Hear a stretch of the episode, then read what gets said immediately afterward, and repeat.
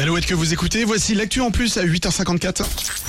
Alouette, l'actu en plus. L'actu en plus. Alors Julie, hier je vous parlais d'une nouvelle règle instaurée à Portofino en Italie. Les touristes n'ont pas le droit de s'arrêter de marcher pour éviter les bouchons dans les zones très fréquentées. Eh bien aux États-Unis, eux aussi, ils ont des droits, des lois très originales. Originales mais surtout absurdes qui n'ont pas d'intérêt pour la ville, l'environnement ou le bien-être de la population. C'est le genre de loi qui a été oublié dans un tiroir et que personne n'a pensé à annuler.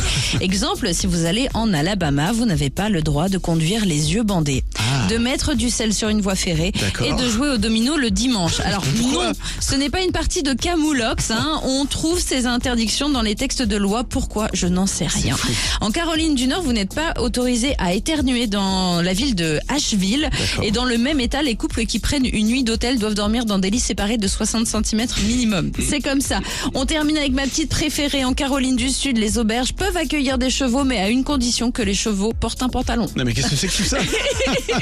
Non mais c'est une loi incroyable. Mais ça me fait rire. Personne ne pense annuler ça. Pff, Non. C'est incroyable. Mais il y a des lois en France comme ça. Par exemple, il y a une loi qui dit que tu n'as pas le droit d'appeler ton cochon Napoléon.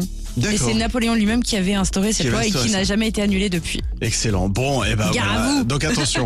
Nul. euh, c'est comment dans l'expression? Nul ne doit euh, ignorer la loi, je crois. Bah voilà, maintenant vous savez exactement ce qu'il ne faut pas faire. Euh, voici Rosaline avant les infos de 9h et Matt Pokora. Voici se mélanger sur Alouette. Puisque les gens se voyaient autrement,